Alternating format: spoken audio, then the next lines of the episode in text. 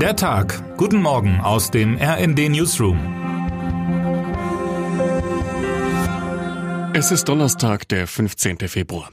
Seit gestern ist klar, Deutschland hat erstmals seit mehr als 30 Jahren das NATO-Ziel erreicht und mindestens zwei Prozent seines Bruttoinlandsprodukts in die Verteidigung investiert. Ein Meilenstein, der viele nervös gewordene Gemüter beruhigt haben dürfte. Immerhin hat US-Präsidentschaftsanwärter Donald Trump erst am Wochenende unverhohlen gedroht, im Falle seiner Wiederwahl jene Bündnispartner nicht mehr vor Angriffen zu schützen, die in ihren Verteidigungsausgaben hinterherhinken. Auch wenn Deutschland sich vorerst nicht mehr angesprochen fühlen muss, steht hierzulande bereits die Frage im Raum, wie kann das 2%-Ziel langfristig gehalten werden? Denn klar ist, Deutschland hat sein Ziel vor allem dank des Bundeswehr-Sondervermögens erreicht. Und das läuft 2027 aus. Meine Berliner Kollegen Markus Decker und Tim Schent-Ivanier haben sich in den Parteien nach möglichen Optionen umgehört. Eine von der CDU geforderte Aufstockung des Sondervermögens sieht Verteidigungsminister Boris Pistorius derweil skeptisch. Gegenüber dem Redaktionsnetzwerk Deutschland plädierte er am Mittwoch für einen steigenden Verteidigungsetat. Im Gespräch mit meiner Chefredakteurin Eva Quadbeck und Hauptstadtkorrespondentin Christina Dunz zeigte zudem wenig Verständnis für Trumps Vorstoß.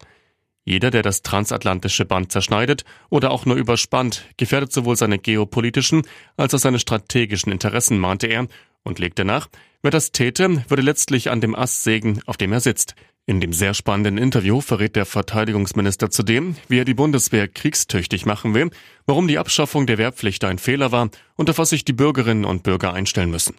Denn klar sei, Sicherheit ist nicht zum Nulltarif zu haben. Ein Punkt, der heute sicher auch beim NATO-Verteidigungsministertreffen in Brüssel betont wird. Habeck hat Verständnis für die FDP. Trumps NATO-Äußerungen beschäftigen derweil aber nicht nur die Verteidigungspolitiker des Landes.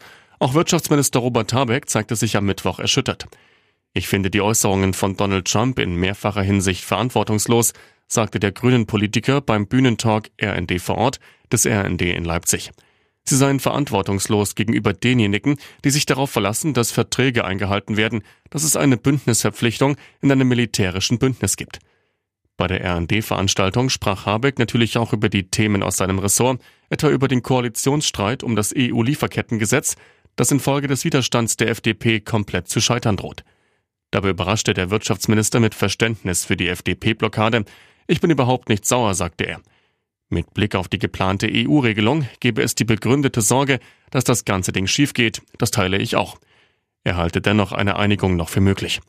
Was Habeck darüber hinaus zum Wachstumschancengesetz gesagt hat, warum er den Vertrauensverlust in die Ampelregierung zum Teil für hausgemacht hält und wieso die Bauernproteste am Ende womöglich doch für ein Umsteuern in der Bundesrepublik sorgen könnten, lesen Sie hier. Promi-Auflauf in Berlin. Im Berlinale Palast am Potsdamer Platz beginnen heute die 74. Internationalen Filmfestspiele Berlin. 199 Filme aus 51 Ländern werden bis zum 25. Februar zu sehen sein. Eröffnet wird die Berlinale am Abend mit dem irisch-belgischen Wettbewerbsdrama Small Things Like These von Tim Milans. Dafür wird auch Hauptdarsteller Killian Murphy in der Hauptstadt erwartet. Er dürfte dabei aber nur als einer von zahlreichen Stars auf dem roten Teppich auflaufen. Insgesamt gehen 20 Produktionen mit 30 beteiligten Ländern ins Rennen um den goldenen und die silbernen Bären. Im Wettbewerb sind auch zwei deutsche Beiträge, nämlich die neuen Filme von Andres Dresen und Matthias Glasner. Leiterin der internationalen Jury ist die kenianisch-mexikanische Oscar-Preisträgerin Lupita Nyong'o. Die Berlinale zielt neben Cannes und Venedig zu den großen Filmfestivals der Welt. Wann welcher Film läuft und wo es noch Karten zu kaufen gibt, hat mein Kollege Patrick Pham für Sie zusammengefasst. Und ganz aktuell gibt es noch diese Nachricht an diesem Morgen. Am Rande der Siegesfeier des Gewinners des diesjährigen Super Bowls, Kansas City Chiefs, sind Schüsse gefallen. Ein Mensch kam dabei ums Leben, mindestens 20 Menschen wurden verletzt.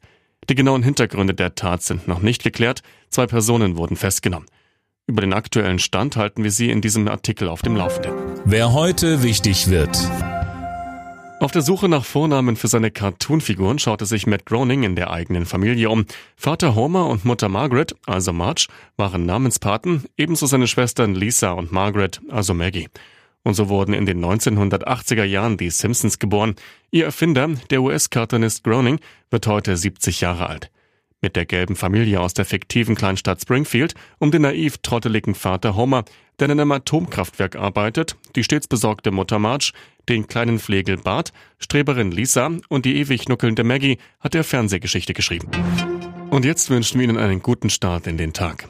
Text Jens Strube, am Mikrofon Tom Husse. Mit rnd.de, der Webseite des Redaktionsnetzwerks Deutschland, halten wir Sie durchgehend auf dem neuesten Stand.